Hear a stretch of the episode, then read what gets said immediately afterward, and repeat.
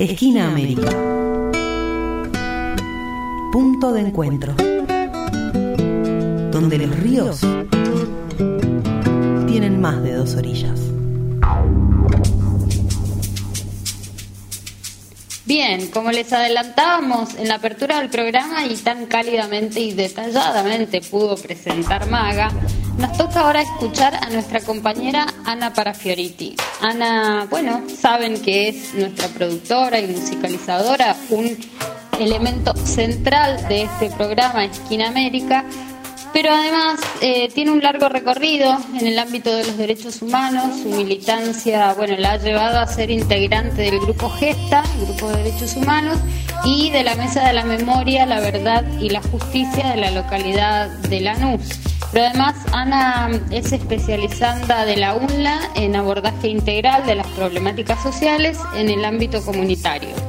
Y como les decíamos, bueno, tiene una historia de vida en México, allí es nuestra Argenmex, que como anda por aquellos lados, eh, no solo nos va a contar sobre su artículo publicado en la revista Viento Sur de nuestra universidad sobre el Día de los Muertos en México, cómo se festeja, cómo se vive, cómo se siente esta festividad profundamente popular, sino que además eh, ha estado en comunicación y nos trae para este programa la voz de Marco Girón. Bueno, ella y él nos van a compartir esto, ¿no? Sus vivencias y algunas reflexiones sobre eh, cómo se desarrolla la festividad del Día de los Muertos allá por México. Vamos a escucharla. Hola querida audiencia de Esquina América.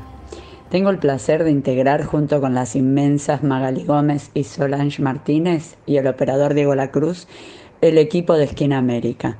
Este maravilloso programa que recorre nuestra América, que reúne los sentir pensares de cada región y que intenta comprender y contemplar sus particularidades y sus diversidades a través de una mirada propia. En esta ocasión me convocaron a contarles desde mi perspectiva de Argenmex la celebración del Día de Muertos en mi querido México, donde tuve la dicha de pasar estas festividades recientemente. Voy a desarrollar un artículo que escribí hace dos años para la revista Viento Sur de la UNLA.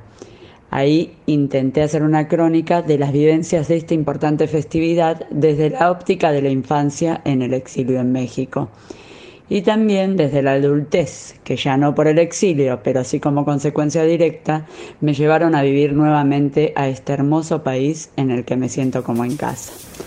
El Día de Muertos es una de las celebraciones más importantes dentro de las tradiciones mexicanas.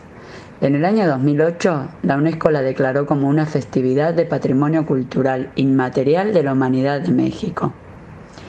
Es una festividad que honra a los que fallecieron, se remonta a la época prehispánica y se combina con las fiestas católicas. En la concepción prehispánica, la vida no comenzaba al nacer, sino al morir. La vida era un tránsito y no había que conquistar un cielo con buenas obras. La muerte era para todos y todas igual. La raíz profunda de su origen y su sentido era perpetuarse a través de la memoria, el valor de la vida a través de honrar la muerte. Esta festividad es parte del sincretismo entre la celebración de los rituales religiosos católicos traído por la colonia española y la conmemoración del Día de Muertos de los pueblos indígenas que realizaban desde los tiempos prehispánicos. Lo que hicieron es trasladar la veneración de la muerte al calendario cristiano y a la vez hacerlo coincidir con el final del ciclo agrícola del maíz, principal cultivo y alimento del pueblo mexicano.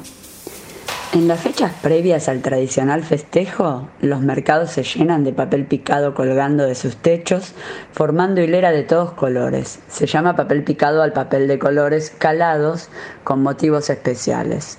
Esto se usa en todas las fiestas típicas mexicanas. Pero para esta fiesta en especial, los motivos que se ven calados en estos papeles son las siluetas de calaveras, catrinas, o instrumentos musicales, principalmente. También vemos los mercados llenos de flores de cempasúchil, calaveras de cerámica pintadas de colores, calaveras de azúcar, y en esta ocasión también vi calaveras de chocolate y amaranto. Están los tradicionales panes de muerto y todo lo necesario para armar los altares que veneran a nuestros difuntos y difuntas. En la Ciudad de México, las principales avenidas y plazas se visten de anaranjado y amarillo por las flores del cempasúchil. Y entonces la muerte se vuelve vida.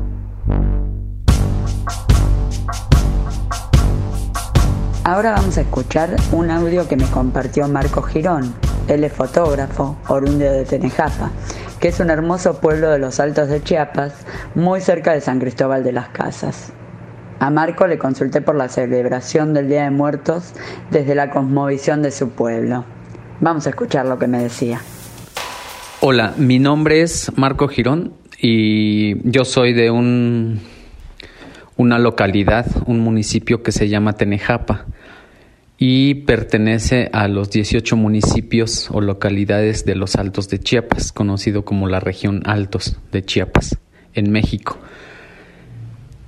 Eh, el asunto del Día de Muertos o el festejo de la muerte para nuestra cosmovisión, cabe mencionar que nuestra cosmovisión viene de la raíz maya y nosotros como tenejapenses eh, celebramos eh, unos días o sí, unas semanas antes lo que es la celebración del Día de Muertos.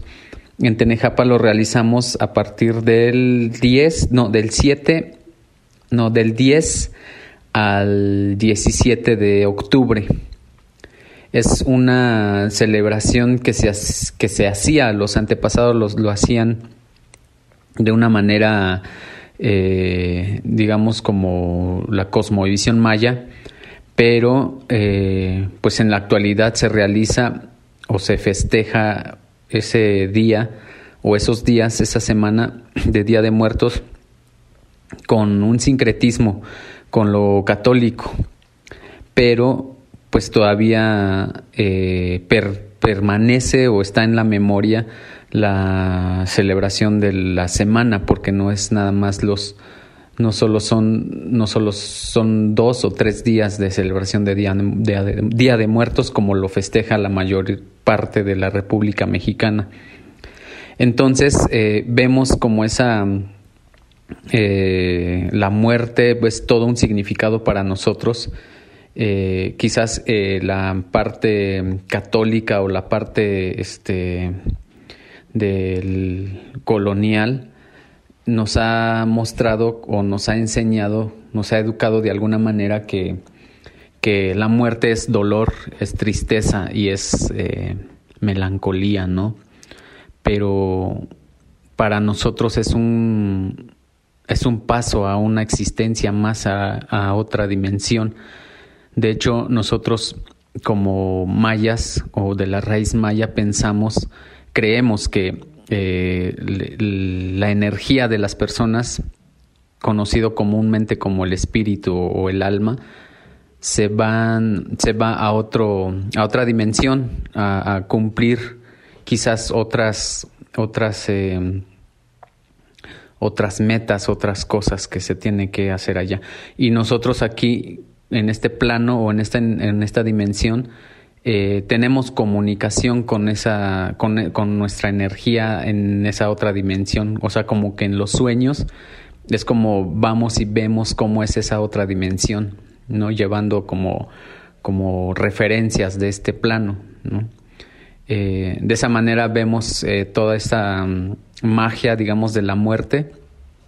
Eh, pero en la celebración, pues hacemos comida, se hacen tamales de frijol con, con maíz, y se hace atole, se hace una carne ahumada y, y, se canta. Bueno, se, generalmente se conoce como un rezo, pero es un canto que se hace a, las energías que vuelvan, que, no se aíslen de, los, de los familiares que ya están en la otra dimensión también. Es un canto muy hermoso eh, que solo los, eh, los curanderos o la gente sabia sabe cantar. Pero bueno, esa es como nuestra forma de ver y la forma de realizar nuestras tradiciones, eh, específicamente con lo del Día de Muertos.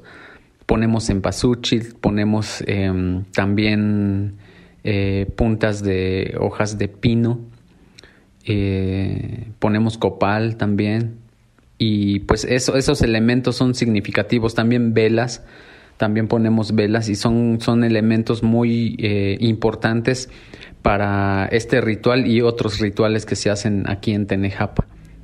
Bueno, eh, un poquito compartirles eso. Eh, yo, yo me dedico a la, a la, fotografía y mantengo la memoria colectiva de Tenejapa mediante esa herramienta para que la gente tenga presente eh, las actividades y las ceremonias rituales que se hacen aquí en Tenejapa.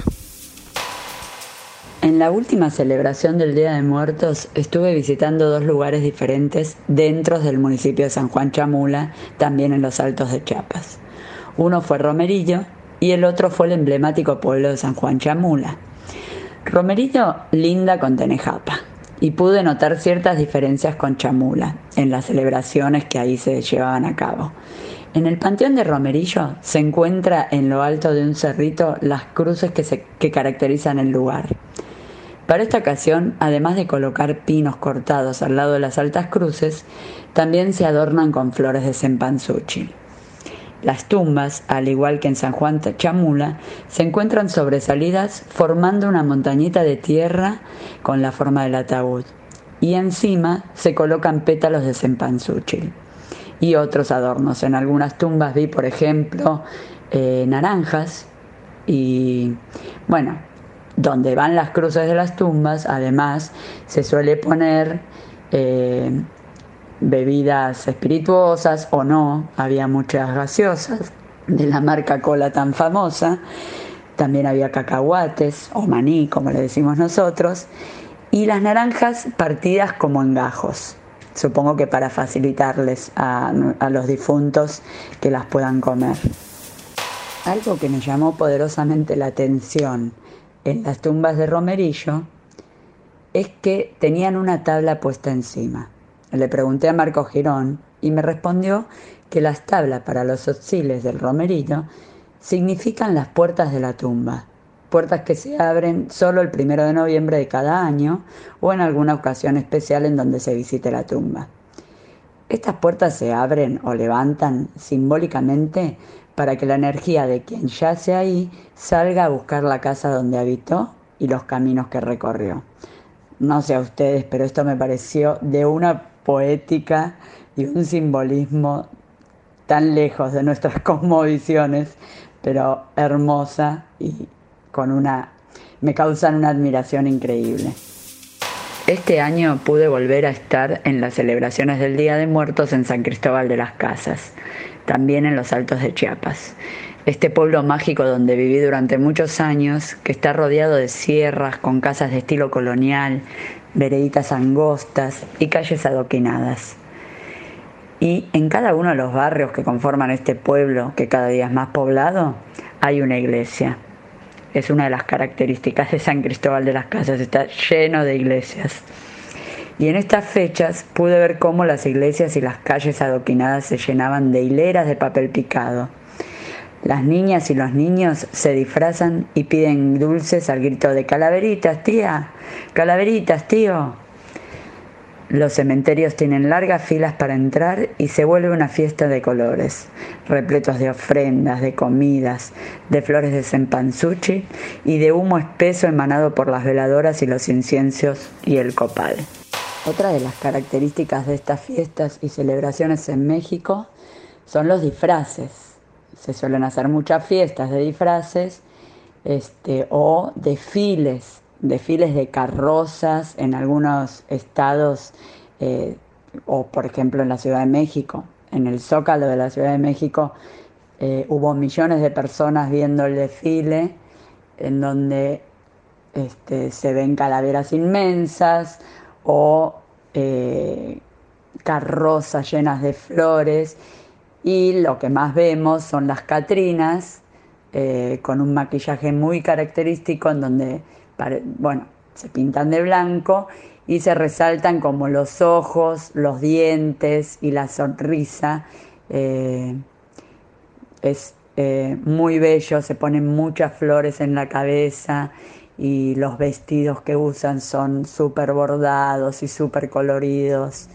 Eh, es muy pintoresco. Los varones se disfrazan de calavera también, a veces se ponen como, como si fuera un disfraz de charro, este, pero con el maquillaje de calavera. Y obviamente este, los panteones también, algunos con disfraz, otros no, eh, se toma mucho, mucho alcohol, sobre todo en los pueblos. Podemos visualizar después del primero, porque el primero todavía no, pero el 2 de, de noviembre y el 3 podemos visualizar muchos, este, muchas personas, incluso dormidas del alcohol que consumieron al lado de las tumbas. Es algo muy fuerte de ver. Vale aclarar que estas personas son generalmente del género masculino. Creo no haber visto nunca a una mujer eh, tumbada por el alcohol. Eh, es una aclaración que me parece que es válida destacar. Y es ahí en los cementerios y panteones donde la muerte y las calaveras bailan entre quienes aún respiramos y nos recuerdan que estamos de paso en este plano terrenal que tanto la muerte como la vida forman parte de una ecuánime e inalterable ecuación. No podemos hablar del Día de Muertos sin mencionar a las estrellas de la fiesta, las frutillas o fresas, como diríamos por acá, del postre, los altares. Estos altares, que son magníficos y tan bellos a la vista, se pueden armar el 30 o 31 de octubre para que el 1 de noviembre, día en que se celebran a las muertes infantiles, y el 2 de noviembre, cuando se honra a adultos y adultas, las velas ya estén encendidas iluminando su llegada. ¿Qué elementos se supone que no pueden faltar en los altares más tradicionales? Bueno, se pueden ubicar en dos niveles o más, que representan el cielo y la tierra de la religión católica y pueden tener hasta siete niveles, donde cada estación simbolizan los pasos necesarios para llegar a Mictlán. ¿Qué es el Mictlán? Sería el lugar del eterno reposo para las religiones prehispánicas. Podemos encontrar el arco de flores, que representa la puerta de entrada de los y las muertas a nuestro mundo, y va en el nivel más alto del altar el papel picado, los cirios, velas o veladoras que se colocan apuntando los cuatro puntos cardinales con el fin de que el difunto o la difunta tenga iluminación y pueda reconocer el camino hasta nuestro mundo. Se acostumbra a colocar un vaso o una jarra con agua con el fin de que el difunto o la difunta pueda saciar su sed después del largo viaje.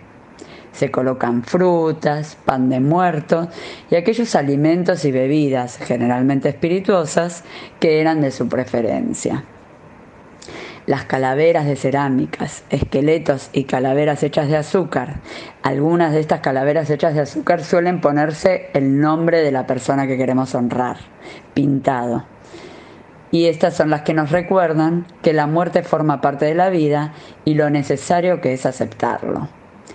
El copal y el incenso se usan para purificar el espacio y atraer con su aroma a quienes esperamos en el altar.